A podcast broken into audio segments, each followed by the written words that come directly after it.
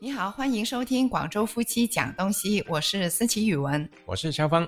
哎，老公啊，你上一集讲到你采访的时候会采访过很多明星啊，体育明星啊，那具体会有哪一些呢？当时的心情又会怎么样呢？哦，那个这么多年，呃，有采访过刘翔啦、林丹啦，还有鲍春来啦，这个是羽毛球，还有就是田径方面了哈。另外还有一些奥运冠军啦，就是包括冼冬妹啊，柔道方面的名将。呃，嗯另外呢，就是有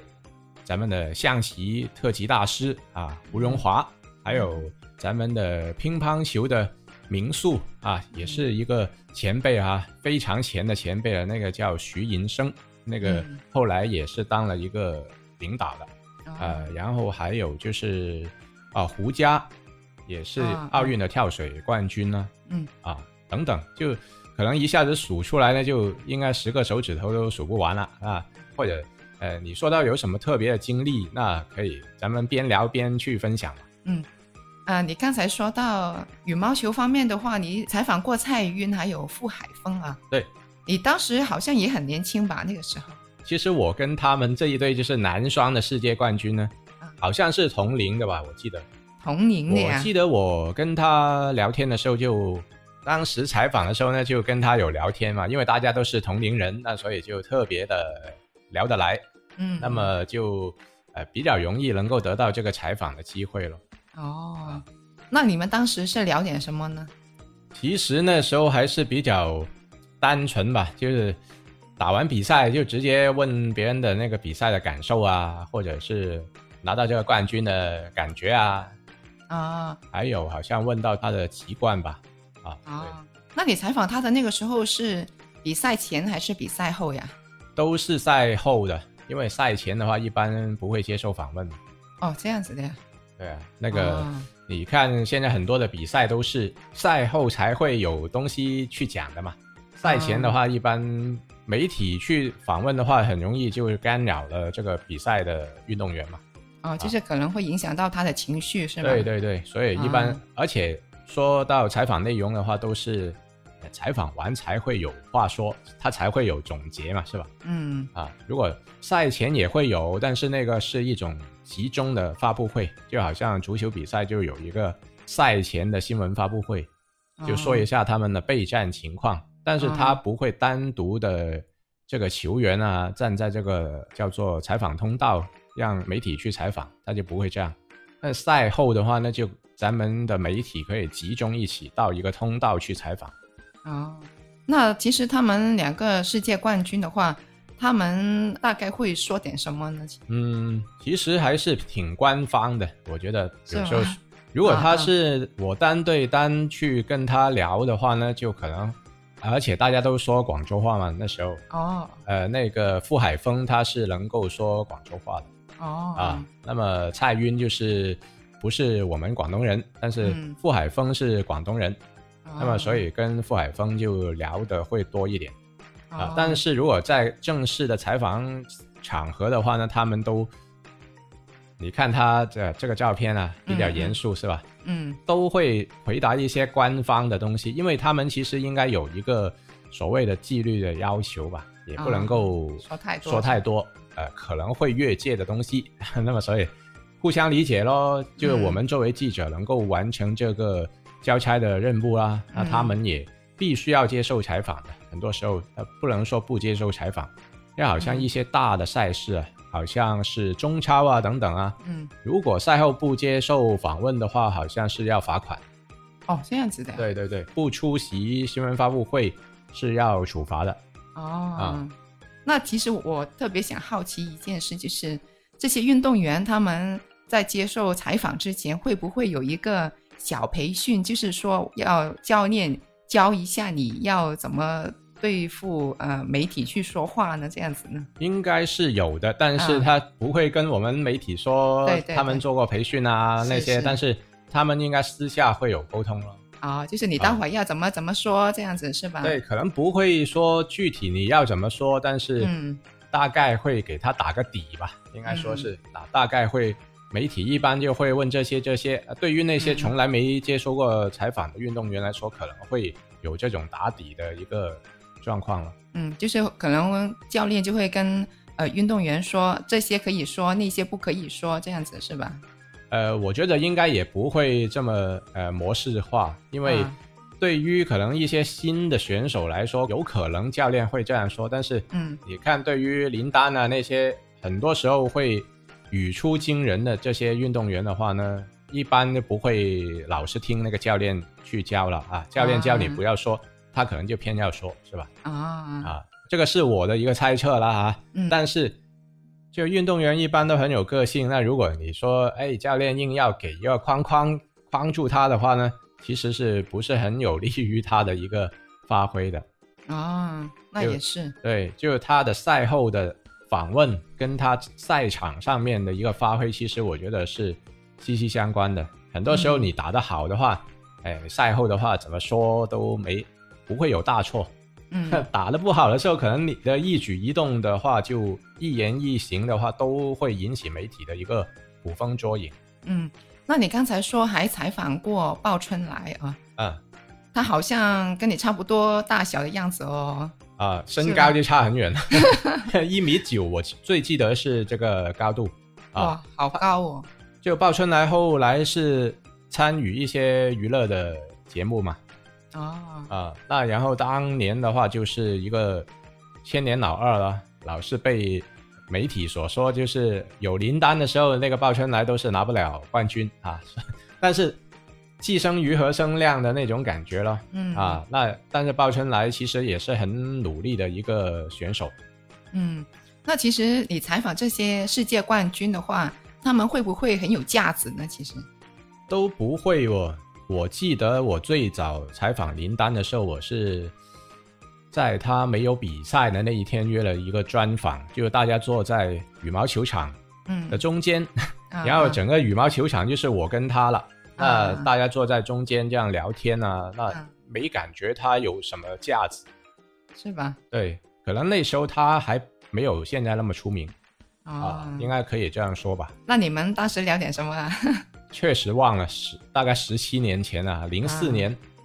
可能会聊到一些生活上的东西吧，因为那时候嗯我是有做一个专门的羽毛球的节目嘛，啊，那个羽毛球的节目呢是跟那个广州市羽毛球协会合作的，那所以以那时候约采访是比较容易，因为啊触动到官方的一些关系，可以约到像林丹啊等等这些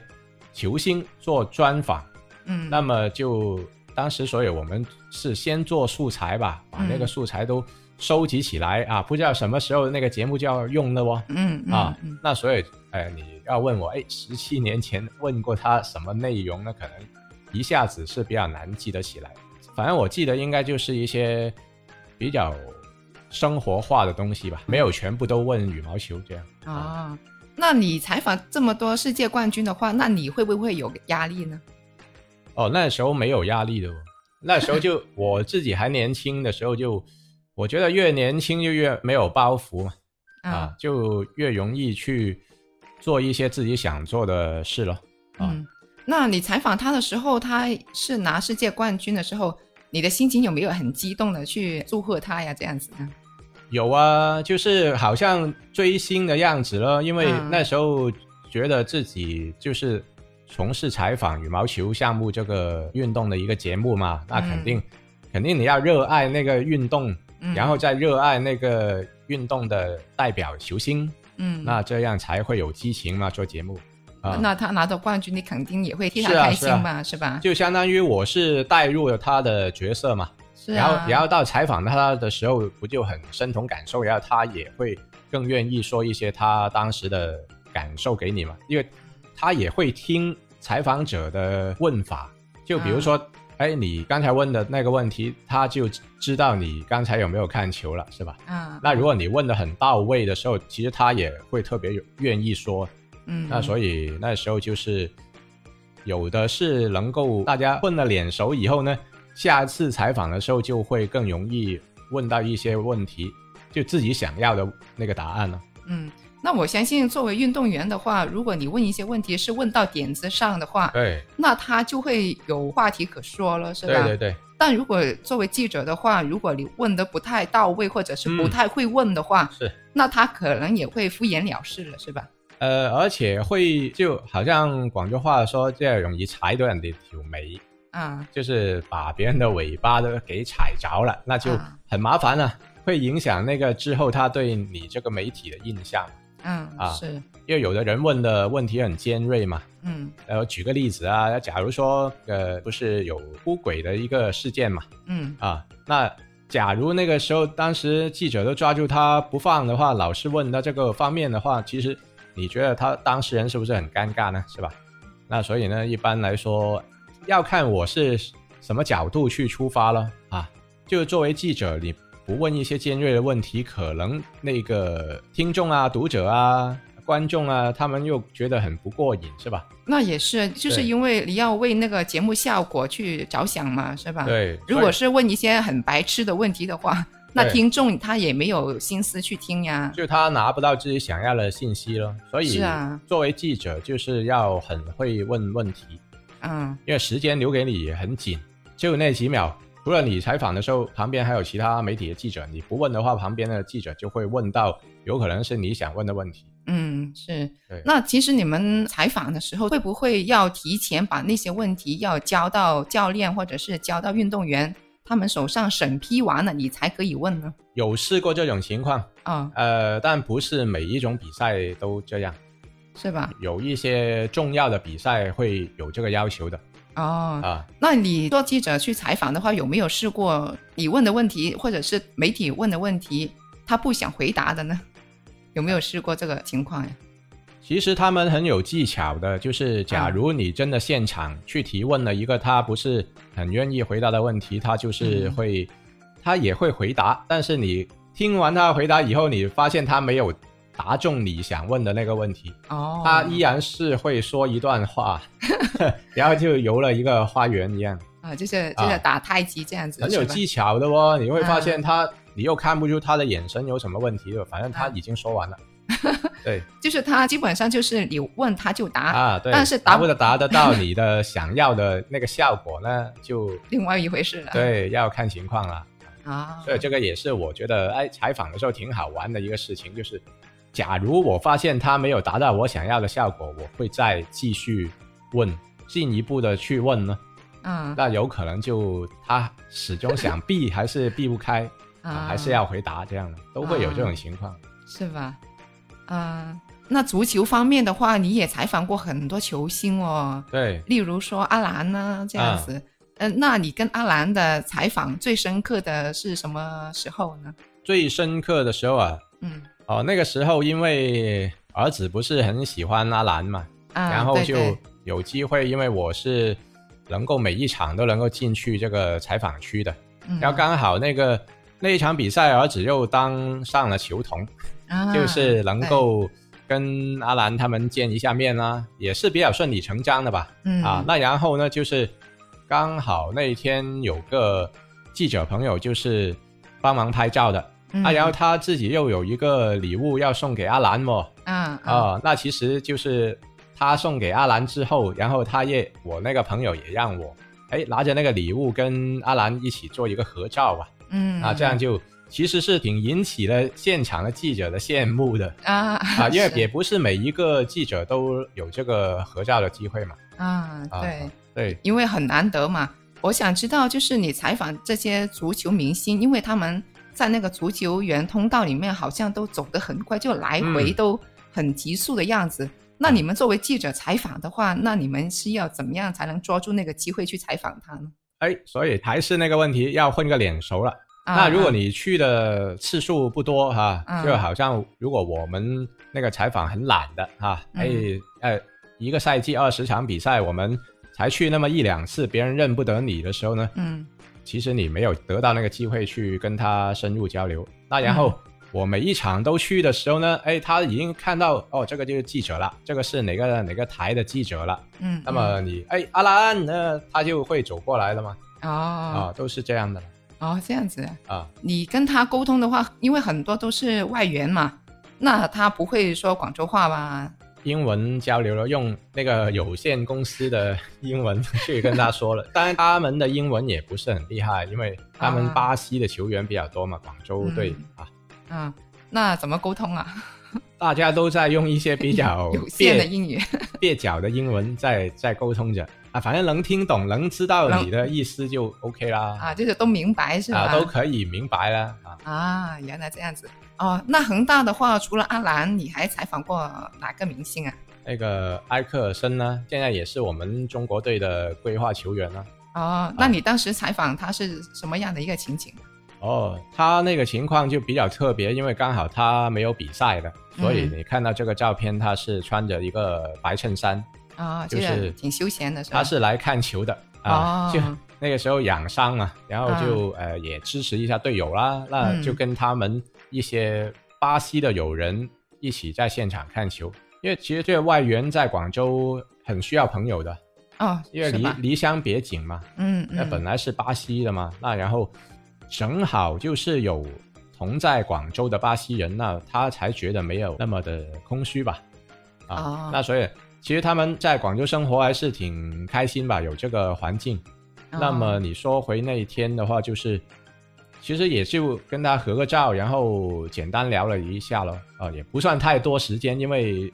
其实挺怕耽误他们这些 球星的时间的。因为啊而且还有一个问题就是，他们一出现，假如你跟他合照，那其他人看到又走过来跟他合照，，对我是比较怕麻烦别人的嘛，我嗯我又觉得，哎，我开了这个头，好像会不会让埃克森这些球星会受到困扰呢？那不想让他就是感到不舒服嘛，嗯啊，就是赶紧找一个机会，哎，合照完了就走开了，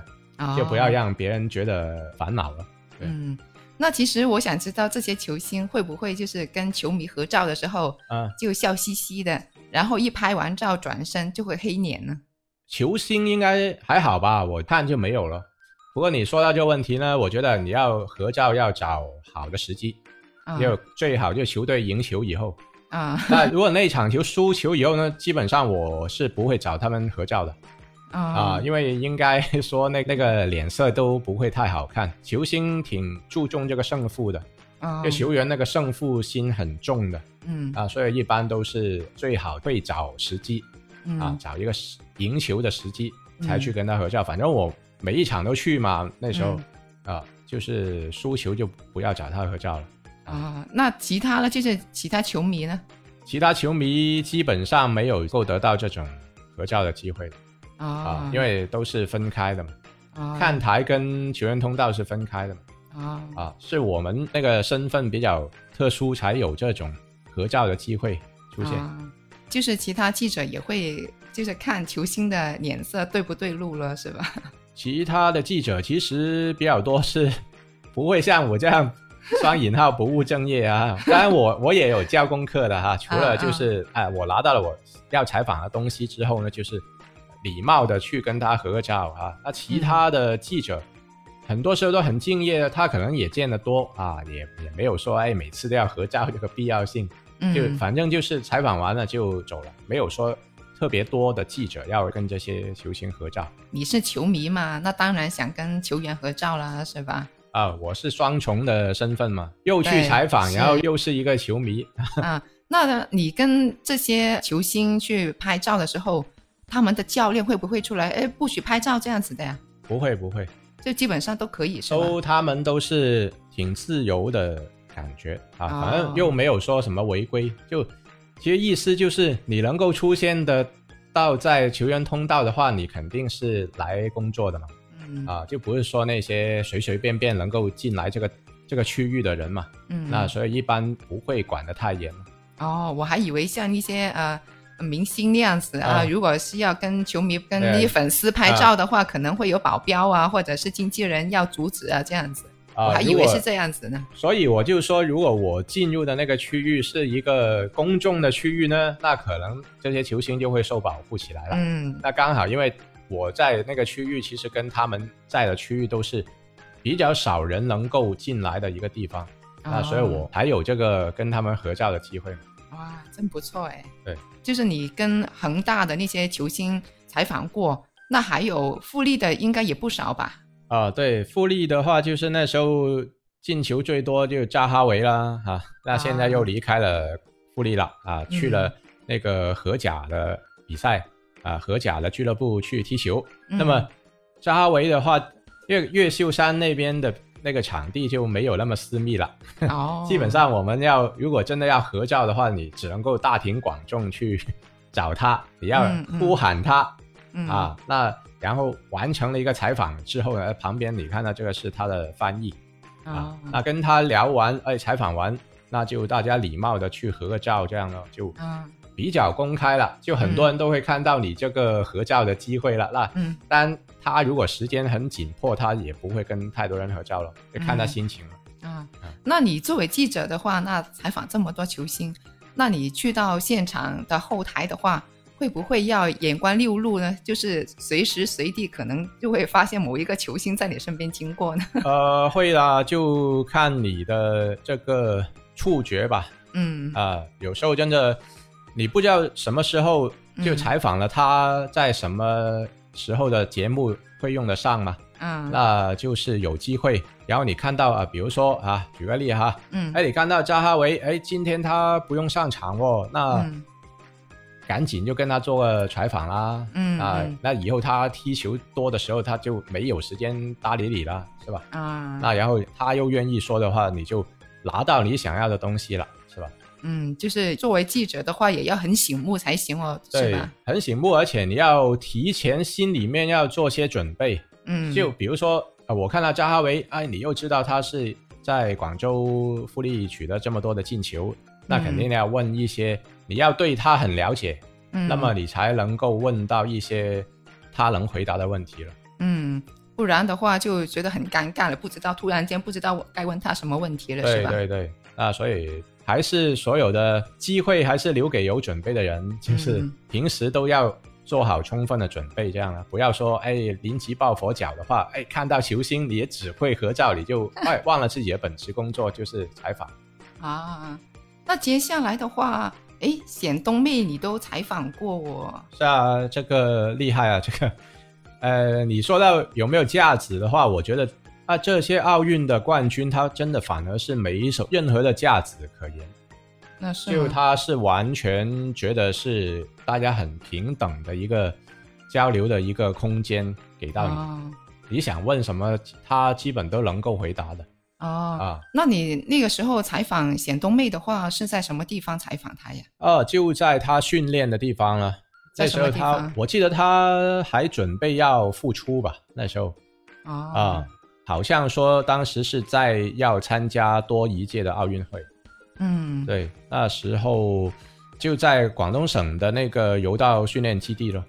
嗯啊，所以你看到这个啊，有中国国旗啊，奥运的、奥运会的会旗啊，嗯啊，你采访她的时候是当时双方都约好时间去对采对访，对，提前约好了，然后再去的，然后哦对方愿意接受这个专访，这个情况下我们才去现场，哦，那你采访她的时候是只是你们两个人，还是有没有其他人在？没有的啦，就是只有我跟他了，啊啊，她没有什么经纪人啊、教练在旁没边。有的啊，哇啊，因为其实他那时候我不知道有没有记错，他应该都是领导了。哦啊，，都已经是一个好像就重竞技呃运动中心的一个主任了啊，哦，对，所以都他能够可以就掌握控制这些呃情况了，对，哦，就是接不接受采访，他自己就可对对以对决定了，是吧？嗯嗯对，哦，那也挺好的。哎，我看你跳水冠军胡佳都采访过我，哦，这当时个是什么情况啊？这个就比较偶然的机会了，嗯应该是一个广州亚运的一个火炬传递活动上。哦，就是你们没有约好要采访的吗？那个是真的是看运气了。刚好我到那个火炬传递点的时候，看到这个，诶，不是又是奥运冠军吗？那然后我就发现他了，就上去采访了。然后其他的媒体就跟着我就过来了。哦，哇，原来这个是胡佳哦，因为那时候是他还是比较出名嘛，嗯，就零八年应该没记错，他是拿完奥运会冠军，然后就是幺零年的亚运会，那他就也继续在这个出现在火炬手的一个行列。哦，因为我看他戴的帽子啊，穿的衣服，就是跟其他人都一样，就是很难发现，哎，那个人居然是世界冠军呢。，对了，所以这个呢，我还是回归到那个问题上，就是你要有这个触觉咯，这个好眼力哦，你对你一定要认得这些啊运动员，他哪怕他乔装打扮，你都认得对出对的。对对那这样你才捕捉到那个采访的机会。啊、那你采访他的时候，就是哎，怎么突然有人采访我？他会不会觉得很突然呢？ 哦，他也不会，因为他刚进行完火炬传递嘛，哦，啊，就等他传完了以后，但是他站在那个旁边的时候，他就穿的像一个志愿者一样是啊，的一个穿着，那所以很也不是那么容易认得出，那啊，就要把握机会了。哦，那我见你采访他的时候，好像也有好几个记者在旁边哦。对了，那会不会抢着问题来问呢？哦，那也不会，就是反正大家问的问题都不同嘛，就、嗯呃大家互相采纳咯。那我觉得，哎，我我也用得上旁边记者的那个他问的问题，我我也会把它就作为我的一个采访资料。哦，这样子。那其实你们这个同行之间就没有竞争的吧？应该是啊，其实我们是互相帮助的，应该是。哦，就去到现场的话，哎，怎么样找一个有利的位置，大家一起去采访啦、其实都是挺友好的，虽然说同行啊，哦啊，但同行的话其实很比较互助吧。我们那个本地的媒体基本都是这样，哦，那挺好的呀。很多都成为朋友的啦。这样哦，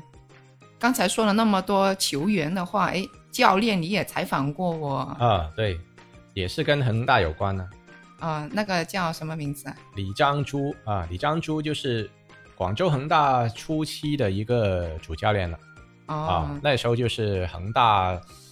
还在踢中甲吧，嗯啊，嗯，对，那时候刚好也是在广州亚运会那个时间，呃，去采访他，因为他来看球嘛，嗯嗯，看中国队的比赛。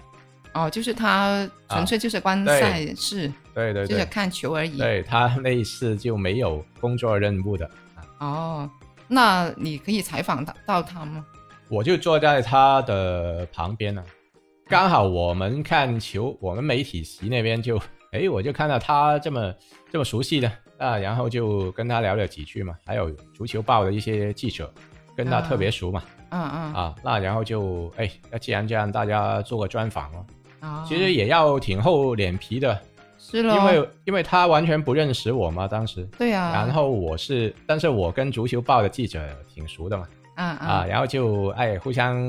哎能不能引荐一下？就是我想采访一下李章洙指导这样，啊，然后就啊可以聊一下哎。他们韩国人就是李章洙是韩国的教练，嗯，那么他对中国足球很熟悉了，嗯，那么在他的眼中，怎么看待那一届亚运会当中中国队的表现呢？那这也是一个很特别的一个观点来的嗯，啊。那你们采访这些教练的话，就是教练都属于比较大牌嘛，是吧？嗯，那他会不会说，哎，我都不认识你，我就不接受你的采访这样子？他会选择性的看一下了。我好像啊没记错的话，就、就是他当时也会有一个小眼神吧，对啊，他也因为会看一下，嗯，哦，你你来采访我啊，嗯，就看一下你问什么问题了，啊、嗯，啊，还是可以的，啊，啊就大概是这样吧。因为他会说普通话的，啊，他会说普对，通话因为的他在中国执教了很多俱乐部，哦，就是啊他、你跟他直接沟通就行啊了，是用对用普通话的，哦，就是不用翻译了，不是吧？用翻译的。哎，那挺厉害的哦，对他挺厉害的， 不然我要跟他说韩语。你要进修一下才 行。 那不错啊，那还有谁呀、还有这个啊民宿是吧？彭伟国就是本地的那个著名的球员呢、啊。那但你采访他的时候，我看到这个照片真的很路人甲哦。对啊，也是看不出的。你知不知是啊道？又是那个情况，就是也是我发现的。然啊后然后我发现了以后就，很多人就过来跟他拍照了啊，照片中的他就是黑帽子、黑衣服啊。然对然后就是他其实是应该刻意低调一点来看球而已。他也是看同一场中国队的比赛。啊，就跟李章洙是大家都看同一场的比赛的，但是呢，啊又被你发现了是吧他？应该是不太想别人发现的。 啊，然后就是我我是比较我比较 sorry，我 是远处就看到，咦，彭伟国呢？我叫 那时候广州的球迷都叫他国仔嘛，啊啊，但是他明显那个年纪比我大了，嗯然后我那时候还是比较小 嘛， 我就叫国仔，然后他就转过头来了。啊哎，谁叫我呢？是对了，那因为能够叫得出这个名字，应该证明就是很资深的球迷了嘛。啊啊， 那他所以他就是哦，那首先你要让引起他的注意， 嗯那然后呃，哎，表明这个身份，我是什么什么电台的主持人，那么嗯能不能跟你采访一下啊，聊一下呃这场比赛你对中国队的看法啊？那嗯他就、啊 OK 哦，那就开始。哦，那其实你看见他的时候，他是在什么教练区嗯还是观众席啊，观众席啊？他就是普通观众啊，啊，普通坐在普通的观众席啊普里面，通观众席，但是他那个区域相相对来说高级一点啦、就是啊 VIP 那边啦、哦啊，然后我刚好我们做就是媒体区跟 VIP 就是几排座位之隔嘛，那比较哦容易能够看到他，然后又又能够下去他坐的地方。哦啊，然后有一个小尴尬，就是他旁边的那一个其实他是他的弟弟，哦是他的弟也弟是广州队的一个足球运动员哦，啊，是叫吧彭伟军吧。啊啊啊，啊当然名气上，因为彭伟国是呃出名大一点多一点，对对对嗯啊，那所以其实 很多人就会看到彭伟国，就会跟彭伟国去合照啊， 啊真的就没有跟他弟弟去合照，对， 有那也点是挺尴尬的、哦，有点小尴尬吧啊啊。啊不过对于我们这种老球迷来说，其实两个都是很深印象的一个那时候的广州队的球员来的。哦，那除了这些足球的民宿之外，哎，你们同行也采访不少啊，是吧？呃，对啊，都有一些同行，因为都是很多前辈嘛。哎，我们这些后辈的话，要向很多前辈学习嘛，有机会嗯就找他交流经验啊，等等，又又给一些前辈留下了印象，所以就跟他呃合照就比较容易了。啊，是哪一位呢？那个现在我们的广东体育频道的著名节目主持人就何辉先生啊，啊，啊，对你那次遇到他是在什么情况下？呃，那时就是广州马拉松， 刚好自己也有跑。哦，啊，然后有跑的话又，其实我是带着任务去跑嘛，嗯嗯除了跑还要采访嘛，嗯，啊，那你在什么时候遇到他呢？起跑线呢、啊， 赢起在跑赢在起跑线 了，啊，起跑线就已经看到他了，是吧？ 对。对对，那终点就看不到了，太快了。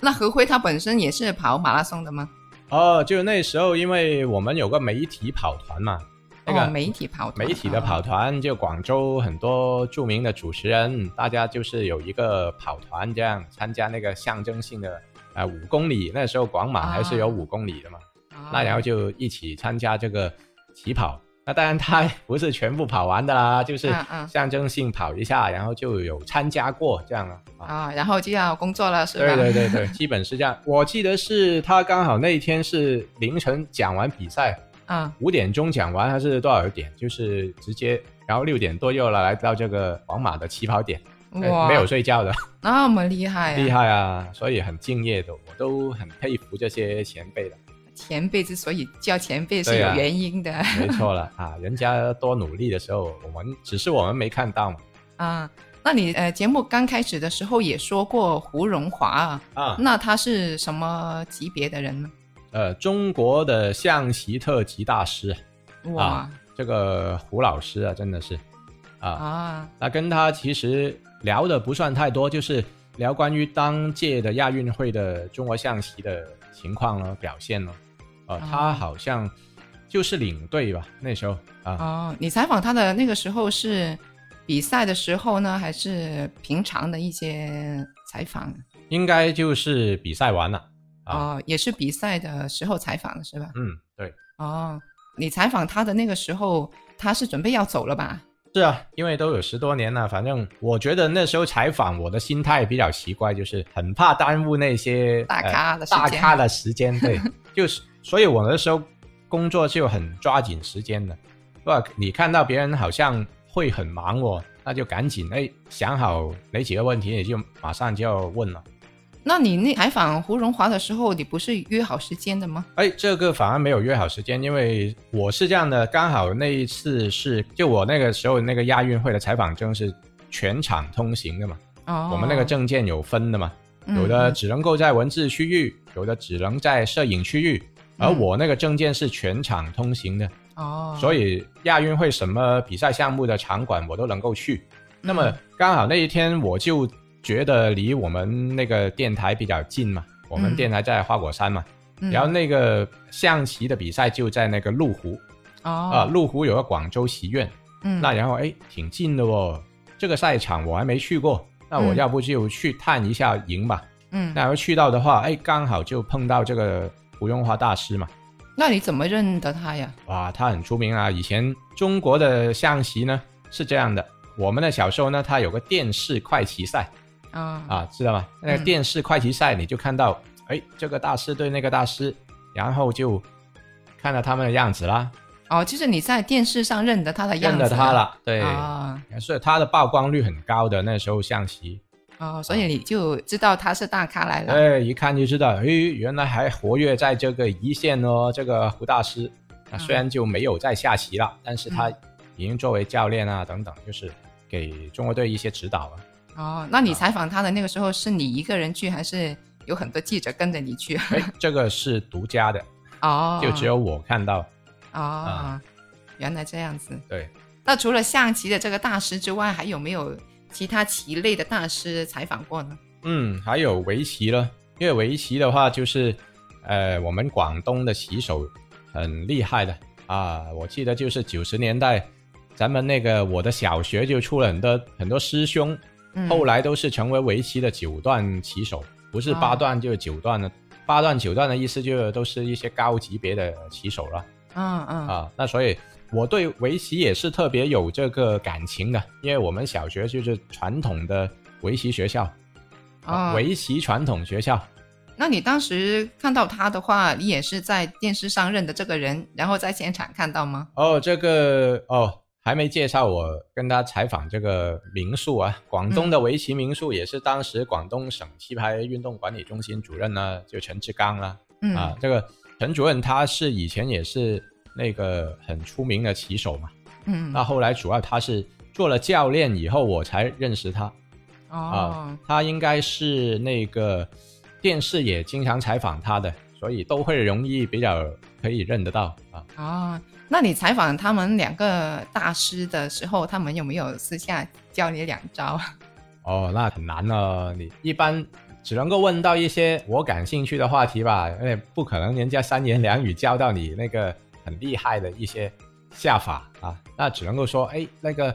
现在对于小朋友来说，有没有一些培训班啊等等，就是培养下一代啊？那其实嗯围棋还是挺多的，广东来说，嗯，就好像他们那个棋院的话，都有那些的平时的培训班。 哦，对，所以我是比较关心那些下一代的那个成长能不能接班，就把这个项目呃继续延续下去嘛，这个好成绩。嗯，那除了象棋的话，乒乓球你也采访过我是吧？哦，对，一个前中国乒协的主席啊，徐寅生啊，啊，这个就是老老球迷才知道了一个前辈，哦，你采访他的时候，他好像都很老了吧？很老了有哦，有几岁啊？你采访他的时候？估计都有六十多了。哦，啊对，那你采访他的时候是在户外吧？什么情应况呀该是广州体育馆外面呢，因为广州体育馆那时候是举办亚运会的乒乓球赛嘛。哦啊，，对，那时候就刚好看到，也是我们自己认出的哦。对，当时跟广州台的著名的主持人焦卓宁一起嗯去嗯采访，然后哎，焦卓宁就认得，哎，这个不是徐老吗？啊、然后就哦跟他合 照了。哦，他穿着的也是很路人哦，对啊，一般真人的好难认得出来。哦一般人都看不出，所以合照的只有我跟焦大哥， 啊 就其他人认不出，因为这个其实也是一个大咖来的。啊，原来这样子。那前国脚这个叫李明是吧？嗯，李明就当年很帅的一个小伙嘛，那后啊来啊现在做了李总啊，哦，啊，都是咱们中超俱乐部的一个管理者啊。嗯，你采访他的时候也很年轻嘛，是刚大学毕业 嘛？那时候就是看中国队的世界杯外围赛咯，啊，啊就去采访中国队的比赛，然后刚好李明是那场球没有上场的，他应该是就过来看球了，相当于是。哦，对。那你们呃，你采访他的时候是在球场内吗？球场内啊，就刚好应该是观众看台下面吧，啊、哦准准备要进看台，哦，就是比赛前拍的吧？对对对，哦，那你对李明的印象是什么呢？因为那时候国足不是零二年进入了世界杯嘛，嗯，啊，那所以他李明就是那一代的球员了哦，啊，那就是中国足球到目前为止最辉煌的那个时间段就有李明的一份子了。那时候的中国队的中场核心啊，哦，那你除了做记者之外，还做过一些赛事现场的解说嘛？那能不能跟我分享一下你当时就是现场的话是有什么趣事跟我们分享一下呢？呃，现场就比较多了，嗯，因为好像各种各样的一个解说的方式我都试过，就例比如如呢，总共有什么方式？你跟我说一下。呃，大家应该没想到，就用电话，就拿着个手提电话去打电话回直播室，这样传输这个信号回去啊做解说，应该没猜到会有这么落后的 方式啊，啊、因为一般来说都是咱们在这个麦克风前去呃解说比赛嘛，嗯，啊那嗯然后以前的条件比较艰苦了，我们去客场的比赛，比如说广州队要去到河北石家庄，那这样、嗯那很远的吗？但是嗯我们是随队的记者，嗯，而我们又有一个解说比赛的任务。那时候候就电台的话没有那么先进的，就是。哎，你打个电话回直播室，回到广州的直直播室，你就可以把这个现场的那个情况，你就解说出来。那这样是通过这样的情况去把一场比赛解说的。哦，那我也去过现场看球赛啊，那现场的气氛很热烈的嘛。对啊，你一个手机的话，收音效果岂不是很差呗？所以后来有被那个所谓的投诉啊，就是哇，现场一进球的那一刻，已经把你的声音淹没了，对呀、完全盖住了嘛。对，有啊人盖住。但后来我才了解，哎，原来是我的手机太 烂了。如果手机好一点的话呢，它是把这个声音分离开的，啊哪怕球迷多大声，其实也不会盖住你的声音的啊啊。后来我一听，哇，不行哦， 这样出街真的这个效果不太好。啊！不过呢，对那时候的球迷很铁杆，就是他就不管你的声音的质量好不好，嗯因为他能够同步去听到那场比赛的情况嘛。嗯，那时候很多客场的广州队的比赛是没有电视的转播的嗯啊、所以那个时候我们电台差不多是唯一的一个转播的渠道 咯。就是你的手机了是吧？对呀，这是我的手机，那时候很挺出名的啊、那个时候有真的很多人记得我的名字啊，就是吧？就哎，因为没有其他的渠道了解这场比赛，然后哎，我都是听超峰来解说的那场比赛。那嗯十多年后，他有的还记得这个，那还是挺开心的。啊，那除了你刚才说的手机之外，还有什么方式呢？还有啊，就是我记得应该是主场的就好一些嗯咯，主场就是比较正儿八经用那个麦克风，还有调音台啊，嗯然后其他的技术就不关我的事了，其他就是嗯技术部去完成这个传输回直播室的一个整体的信号咯。嗯啊，就是在球场的话，你们是有专门的媒体区的是吧？对，专门的，而且还有专门的解说区的。我们那时候有什么分别啊？不是都一样吗？不一样，你解说区的话，你不会受那么多的观众啊那些影响。我们是独立的一个通道，就独立的一行啊，这这嗯一行都是我们就是转播的人啊，就是不同的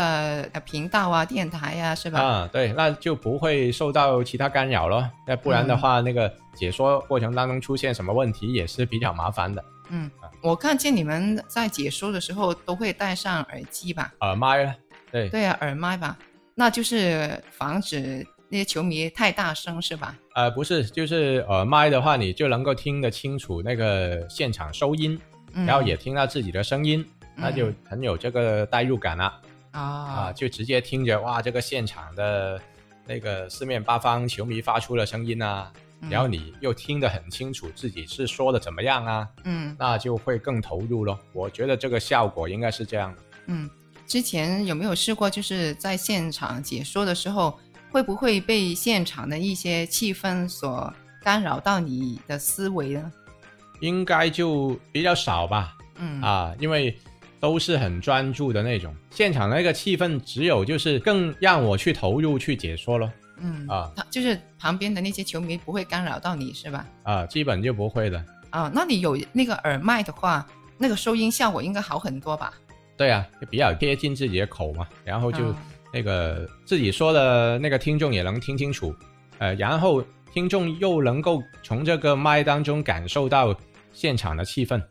哦，就是听众的话，既听得清楚你说的东西，嗯，也会听得到现场的那个气氛，是吧？对，如果是说到有更理想的一个效果，就是现场它还有收音麦，哦就收现场音的那个麦克风。哦，那这样的话，就两个声道结合，这样就出来的效果就很好。哦。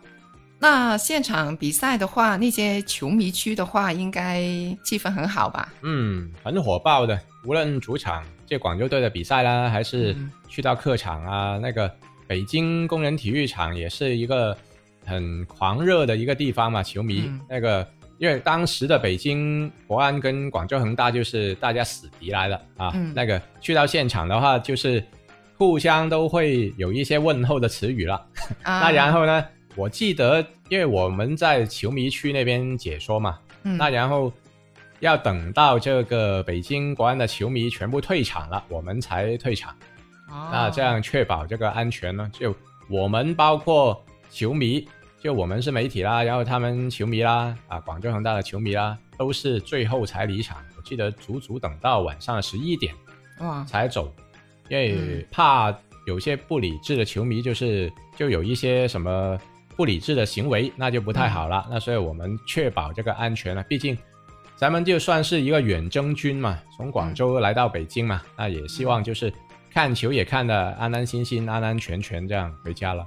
其实你有没有数过，你做记者、做主持，有没有统计过自己就解说过多少场赛事呢？嗯，具体就没有数过，不过应该零几年的时候，就零四到零七年这几年之间，应该是去的比较多了。客场的比赛就是全国大江南北，好像那时候就是打卡的话，就是很多个省份都去过了，就有什么河南啊，嗯还有湖北啊，嗯还有四川啊，嗯，就反正应该是十个手指头数不过来了。那应该踏遍了大半个中国路。半个左右吧， 因为有的地区它还没有这个高级别的一个职业的球队。那么那时候其实咱们去的地方都比较多，是顶级还有次一级的联赛的那个比赛地方嘛。哦，那你去过这么多的，就是球赛嘛啊？那有没有哪些球赛的那些球迷的文化令你是很深刻的呢？深刻，应该说是上海吧，上海还有北京的球迷都是非常的热情，而且他们应该说特别懂球吧，因为职业化进行的比较发达的一个地区，嗯就职业足球，中国职业足球的话，就广州啊、北京啊、上海啊，就嗯那个成绩是这么多年来是最好的几个地方啊了。嗯，对。体育节目主持人还有赛事的那些解说员之外，你应该还做过其他方面的活动组织吧？啊，对啊，有些就是广州的足球文化的活动啊，都会有参与主持啊，就可以跟一些真正的本地的具有就是话语权的一些大咖啊，一起去聊聊天呢、就聊聊广州足球应该怎么发展呢？那么呃其实是一个很大的话题哈、嗯，那那时候就是它也可以作为一个大的话题，跟球迷啊，还有大咖一起去沟通啊，也是很荣幸。啊，那你在这些活动的话，有没有收获到什么感动的事情呢？感动的话，应该是有很多老球迷去现场看我们的这个 研讨吧，啊，嗯，因为老球迷的话，他才对这个广州足球有发言权嘛。因为真的是看这个这个广州足球这个小孩，看着他长大的，嗯那然后他们可能提出很多的建议啊，都是很有作用的。嗯啊，那时候因为很难得，有时候有一句话不是说嘛，咱们的其实我们这些球评人本身就是一个球迷，嗯对吧？只是大家看问题的角度可能不同嘛。那我们对于很多球迷他们提的呃意见啊等等，其实我觉得啊有他们的观点还是挺尖锐的哦，就可能我们有时候都没想到哦。那他们提出的一些观点，可能啊，我们觉得也是值得思考的一个地方。那所以就是有很多火花了，在这个论坛上面。嗯，那也挺不错的呀。因为我看你现在的那个照片啊，就是现场的那些观众，他们没有凳子坐的哦，全部对的、啊全部都是站着的哦。站着看了好像一两个小时，啊对哇，你看，真的是可想而知他们是多么的铁杆，是吧？对啊，就是都是有那个爱在里面嘛。那对嗯足球，可能你就会不看足球的话，就不知道有些东西其实都会有感情的嘛。嗯啊，就那班的球迷就是对足球，而且是对广州足球特别有感情。嗯，就是我想说的，他们呃没有座位坐，然后站着一两个小时来听你们几个人在唠叨，嗯是吧？就是我就是觉得他们是很热爱这个足球的东西了，嗯而且看现场好像里三层外三层的包的很多人哦。对啊，啊，所以都是气氛挺好的啊。这个比较近距离的去跟球迷去互动呢，也是一个特别的经历。对啊，这个线下的活动，这个互相交流，这个我是很珍贵的。那除了体育方面的赛事，你还主持过什么活动方面吗？哦，那个比较大型的就有这个了，就海珠桥互通的一个现场的直播。那个直播因为是比较怎么说呢，这个事件还是挺有标志性嘛。嗯，因为海珠桥经过就是修复以后呢，拓宽了很多嘛。嗯，那嗯后来是就觉得啊，走这个海珠桥要舒服了很多了嗯啊。然后重新复通的时候，那个你看现场的市民啊，有多少把这个海珠桥都挤得水泄不通的？对啊，他们好热情哦，对啊，这个应该是一个标志性的事情来了，没事错件啊，是吧？就二零一三年的时候一个大型的直播，所以能够去主持这样的一个活动啊，应该是也算是特别的就高兴吧。嗯，你作为主持人的话，会不会心情很澎湃？ 哦，会有点紧张哦，这个还是是因吗为觉得事情比较大嘛，啊，对，所以就要更加想做好嘛，所以就嗯会有点紧张啊。那个是啊，那有没有人在你们面前经过的时候跟你们打招呼呀？应该是有的，我记得，对是吧？会比较好奇啊，哎哎，你们占据一个这么好的位置去做直播的呢？因为我们那个时候刚好就在那个下桥的位置，就往呃广州起义路那边那个方向啊，那个方向是比较接近这个市民门，而且是一个挺好的位置，就能够看到整个海珠桥复通的整个过程吧。啊，那这个事件在你人生中也是一个很难忘的事件了，是吧？对，那还有什么大事件吗？那个横渡珠江呢，为什么要继续横渡珠江呢？因为那时候就广州的珠江水是经过整治嘛，嗯，那以前可能有黑臭的时候，那嗯么后来哎，慢慢大家发现走过珠江已经没有那种异味了啊嗯，就觉得这个水呢，就大家可以放心的去饮用啊等等。那么嗯所以其实这个横渡珠江其实也标志着咱们治水的一个决心嘛。嗯，那刚好就二零一五年是十周年啊，也是一个时间节点。对啊，这个也是一个大事件来的哦，对大于事广件州来说是吧？对，没错。所以那个时候又刚好有幸做到现场的一个直播的主持人啦、啊，嗯。那所以也是一个标志性的一个高光时刻吧，我觉得是。这个事件也是挺难忘的啊。对，那然后横渡珠江啊，那你跟珠江都挺有缘的哦，是吧？对，那还有是马拉松吧，刚才都说过了啊。对，你之前跑过马拉松啊，嗯，那现在又在马拉松里面做活动的主持人，那当时是什么样的一个情景呢？应该是连续两年吧，二零一七、二零一八都做了广州马拉松的音乐加油站的活动现场主持啦。嗯、啊，，哎，刚好也是在珠江边的，我哎对，在的那个站点，两年都是在珠江边去进行啊，所以你说到就跟珠江特别有缘分呢、啊，也是这个情况。就是除了跑之外，然后就觉得啊，我可以在自己的本职工作上也可以发挥作用哦，嗯，啊，为那个旁边跑过的选手就是加油加油助威哦。嗯，要除了就是我在现场就做气氛之外呢，还要找一些歌曲嗯那个歌曲都是我找的哦，现场播的那些呃、哦活动加油的一些歌曲啊嗯啊、就是所以真的是比较全能的吧，啊 算是。那你这个活动当时去做主持人的话，是早上几点钟开始？应该是六点钟左右就要去到现场。哇，挺早的哦。你看，就是那个比赛七点钟就开跑啦，是吧？对对对，啊，那所以就是，呃，当然跑到那个点就没那么快，但是嗯我们就现场主持的话，要很早就要去到了。嗯，要准备啊，是吧？然后跑呢，是吧？收场呢要到十二点，那所以其实我们这跨度还是挺大的，对啊，六点到十二点，就是中午十二点是吧？对，所以都那时候做这个现场的活动，那感觉要处理的东西要多很多咯，嗯，那你当时要负责什么东西呢？调动气氛呐、啊，嗯然后管理好这个现场的演员的那个秩序啊，嗯呃，安排他们什么时候出场啊，嗯就好像就自己是又导演啊、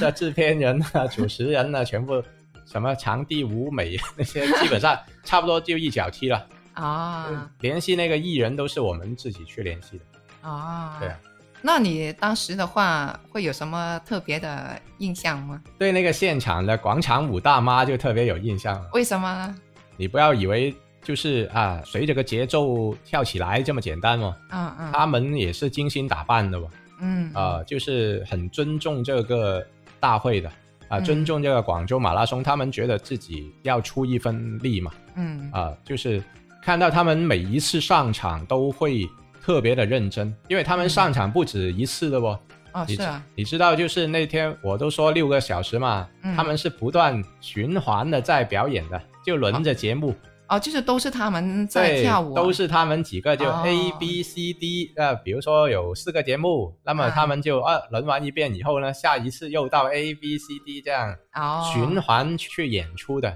那挺不容易的哦，不容易的。那然后直到所有的选手，就大部分的选手跑过了这个区域，那么这个站点才结束。这样，嗯哦，那所以他们还是你知道这个年纪的话也不容易啊，对啊还，是要坚持这么多个小时。那当时我看好像也是挺冷的一个天气 吧？啊，冷啊！是啊，那时候的广马，那现在都是了，基本都是十二月份去进行嗯啊。广州来说还好吧，广州还能跑，就是不会太极端的一个寒冷天气。